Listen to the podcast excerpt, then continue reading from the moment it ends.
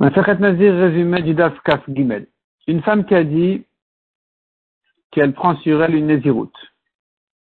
Elle boit du vin, elle se rend pour les morts, on lui donne 40 coups. Si son mari lui a annulé et qu'elle ne le savait pas, elle continue à boire du vin, se rentamer, elle prend plus les coups cette fois-ci, on ne la frappe pas. Rabbi dit, même si Minatora on ne la frappe pas, au moins Midrabanan elle mérite des coups parce qu'elle néglige sa Néziroute dans sa conscience selon sa conscience qu'elle croit qu'elle est Nézira.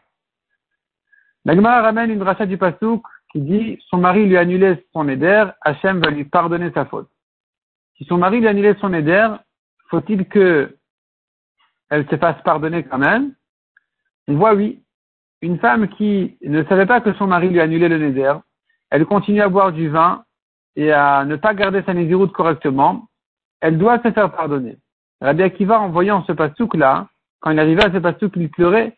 Il disait si déjà quelqu'un qui croyait manger pas cachère et qu'il se trouve qu'il a mangé cachère, il doit se faire pardonner. Kalvachomer, celui qui croyait manger pas cachère et qu'il a mangé pas cachère, combien plus forte raison, il doit se faire pardonner? De même, on voit dans les psukim, un homme qui ne savait pas et qui a fauté, il doit, il porte sa faute, il doit se faire pardonner. Si déjà quelqu'un qui croyait manger cachère, il a mangé pas cachère, il doit se faire pardonner remet celui qui avait une mauvaise intention et qu'il a fait la vera. La Gemara donne dessus deux versions, soit il s'agit d'un cas où quelqu'un euh, a mangé un morceau de viande sur lequel il y a un doute s'il est cachère ou pas, c'est lui qui doit amener son corban, soit il s'agit d'un cas où il y avait deux morceaux devant lui, un cachère, un pas cachère, il ne sait pas lequel il a mangé, et c'est lui donc qui doit amener son corban. En tout cas, on voit que dans ces cas-là, il faut toujours se faire pardonner aussi bien si il avait une mauvaise intention mais qu'il n'a pas fait la vera ou le contraire, il avait, il n'avait pas de mauvaise intention mais il a fait la vera, dans tous les cas, il doit se faire pardonner. Et donc, va remettre pour quelqu'un qui avait une mauvaise intention et qui a fait la vera, combien plus forte raison qu'il doit se faire pardonner, qui doit rechercher sa capara? Ben, il m'a dit encore, c'est un passage qui dit, les chemins d'Hachem sont droits, les tzadikim, ils marchent dans ces chemins, mais les Rechaim, ils trébuchent dans ces chemins. De quoi il s'agit? Il s'agit donc qu'il faudrait trouver ici le cas où deux personnes ont fait exactement la même chose. Un, c'est un tzaddik, et l'autre, c'est un rachat, il a trébuché, il est tombé. De quoi il s'agit? L'Agma propose quelques explications qui sont repoussées. Finalement, l'Agma, elle arrive au cas de Lot avec ses filles. Lot, quand il a fauté avec ses deux filles, elles avaient, elles avaient une bonne intention. Elles avaient une intention de, elles avaient une intention de... Elles croyaient que le monde était détruit, et donc elles voulaient qu'il y ait une suite au monde. Donc elles pensaient faire une mitzvah. Sur elle, on dit Tzadikim el Khubam. Lui, par contre, l'autre, avait une intention d'Avera. Sur lui, on dit le rachat, il trébuche. Donc finalement, ils ont fait exactement la même chose. Elles, avec leur père, ont fait exactement la même action. Pour elles, c'est considéré quelque part comme une bonne chose, pour lui, c'est considéré comme une avera. L'Agma ramène encore quelques drachot contre Lot, qui s'est séparé d'Abraham, et qui, donc, à cause de sa séparation d'Abraham Avinu, à cause de la dispute qu'il y avait entre ses bergers et les bergers d'Abraham, il s'est retrouvé finalement à fauter avec ses filles, et jusqu'à ce qu'il en est arrivé à ce que la Torah interdit tout rapport avec Amon et Moab qui ne peuvent jamais se convertir, jamais rentrer dans l'assemblée d'Hachem.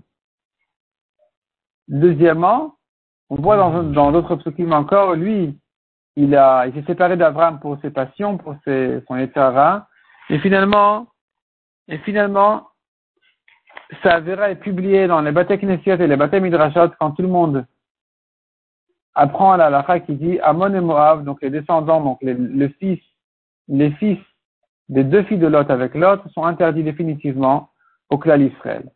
La Gemara dit encore, regarde ce que fait l'intention. L'intention dans une Avera, regarde combien elle est importante. Tamar a fauté avec son beau-père Yehuda. De là sont sortis des rois d'Israël et des prophètes, parce qu'elle avait une intention de mitzvah. Zimri ben Salou a fauté avec la Midianite, et il a fait tomber, il a fait tomber à cause de lui son mort combien de dizaines de milliers d'Israël. La Gemara dit encore, une avéra qui a été faite avec une bonne intention est équivalente à une mitzvah qui n'a pas été faite avec une bonne intention. La Gemara dit ne néglige pas une mitzvah qui n'a pas été faite avec une bonne intention, c'est toujours bien, mais la vera qui a été faite avec une bonne intention, elle est équivalente justement à cette mitzvah là qui n'a pas été faite avec une intention, euh, une euh, bonne intention. On apprend ça de Yael, qui est allé avec Sisra, l'ennemi d'Israël. Elle a tiré vers elle pour le tuer ensuite. Donc malgré qu'elle a dû fauter avec lui, elle avait une bonne intention. Elle était bénie comme Sarah, Rivka, Rachel et les femmes des tentes.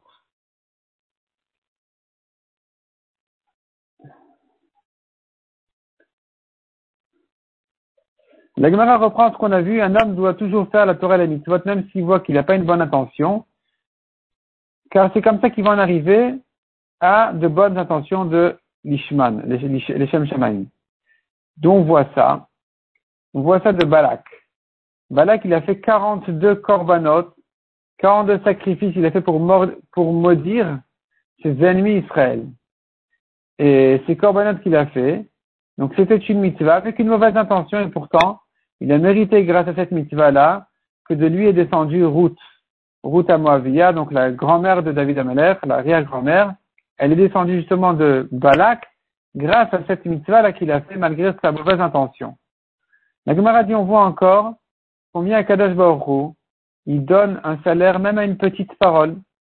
Tout a une importance. Regarde la fille aînée de Lot. Elle a publié que son fils est né de son père. C'était quelque part un manque de tniout. La deuxième fille, par contre, elle l'a caché. Elle a dit Ben Ami. La première, elle a dit Moab. Ça vient de mon père. La deuxième, elle a dit Ben Ami. C'est un fils de mon peuple.